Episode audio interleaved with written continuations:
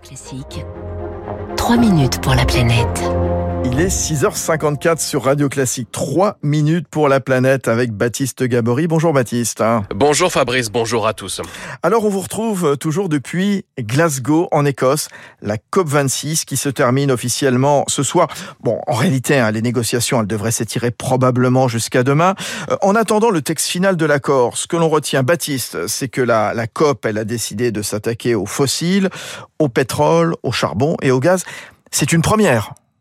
Oui, et hier encore, hein, c'est une nouvelle coalition, un accord entre États qui a été euh, lancé. Euh, son nom, Beyond Oil and Gas Alliance. Objectif, mettre fin pour ces pays à leur production de pétrole et de gaz. Coalition lancée notamment par le Costa Rica et sa ministre de l'Environnement, Andrea Messa. Nous pensons que c'est le seul moyen de réussir à limiter le réchauffement. Chaque dollar investi dans les énergies fossiles, c'est un dollar de moins pour des renouvelables ou toute autre chose pour tenir l'objectif 1,5 degré. Au total, 12 pays et régions, euh, Costa Rica, Danemark, France, Californie ou encore Groenland, euh, qui s'engagent à ne plus faire d'exploration et à fixer à terme une date de fin pour leur production. Romain Iwalalen est membre de l'ONG Oil Change International qui appelle à mettre fin aux énergies fossiles. Pour la première fois, vous avez un groupe de pays et de régions du monde entier qui disent il n'y a pas de futur pour la production de pétrole et de gaz dans un monde qui respecte l'accord de Paris. Alors évidemment, ces pays hein, ne sont pas les plus gros producteurs mondiaux et le diable se cache, vous le savez, très souvent dans les détails. L'exploration est donc bien terminée, mais pas les projets en cours d'exploitation, en tout cas pour l'instant. Le niveau d'ambition de, de, cette euh, coalition, c'est un premier pas, mais il va falloir aller plus loin parce que tous les rapports scientifiques dont nous disposons nous disent l'exploration, il faut ça s'arrête, mais c'est tous les projets qui doivent prendre fin. Mais c'est une première destinée aussi à mettre la pression sur les autres États.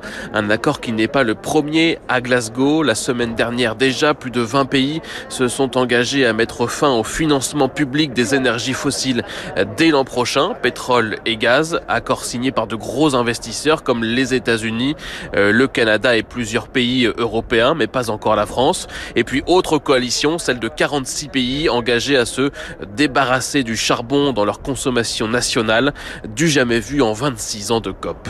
C'est inédit d'avoir autant d'annonces euh, qui sont spécifiquement euh, sur les énergies fossiles à la COP. On voit très bien que le, les termes du débat sont en train de changer et la question des énergies fossiles est en train de devenir beaucoup plus centrale qu'elle ne l'a été jusqu'à présent. C'est vraiment un tabou qui est en train d'être brisé sur la question des énergies fossiles dans la crise climatique et de la nécessité urgente d'en sortir.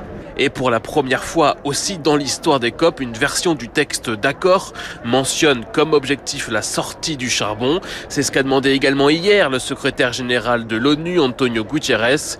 François Gémen est climatologue. C'est très tard, trop tard sans doute, mais enfin, on est au cœur du problème. Il faut se rendre compte, jusqu'ici, les COP avaient refusé, un peu pudiquement, de parler directement des énergies fossiles. Manifestement, ce ne sera plus le cas cette fois-ci, et c'est quand même un grand pas en avant. Des avancées inédites, mais qui ne sont pas encore suffisantes pour tenir les objectifs climatiques. Les spécialistes estiment ainsi que les plans de production de fossiles sont deux fois plus importants que ce qu'il faudrait pour l'objectif 1,5 degré. Merci Baptiste Gabory en ligne depuis Glasgow, depuis la COP26. Il est 6h58. Rendez-vous avec Territoire d'Excellence. Ces magnifiques objets éclairent les endroits les plus prestigieux dans le monde. Nous partons ce matin.